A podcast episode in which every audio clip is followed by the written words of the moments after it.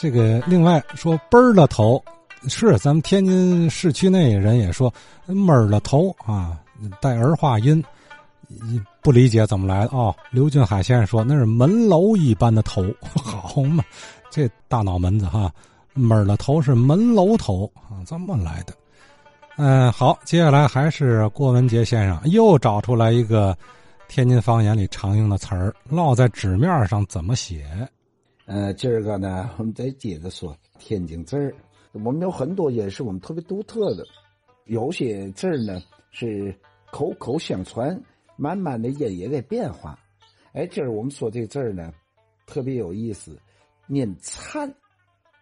啊，有很多人经常说说我们家哈是从安徽来的，慢慢在这灿成一大家子。我们这姓啊，在天津这个大姓哈。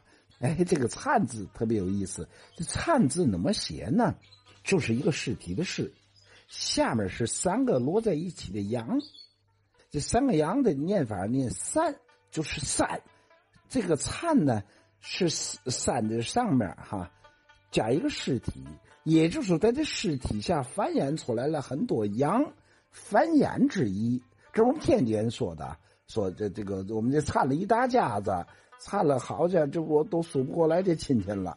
在《红楼梦》里也出现了一回这个字儿，就是冷子兴跟那个贾雨村聊天的时候，说贾敬啊，宁国府的贾敬不在家做官，主要在跟那些们道士们胡灿，也是这个字儿，也个尸体是三个羊。他说这个“灿”的意思呢，那不是点繁殖，是瞎惹惹。不干正事儿，跟那小道士们瞎惹惹，哎，他是那么一个惨字。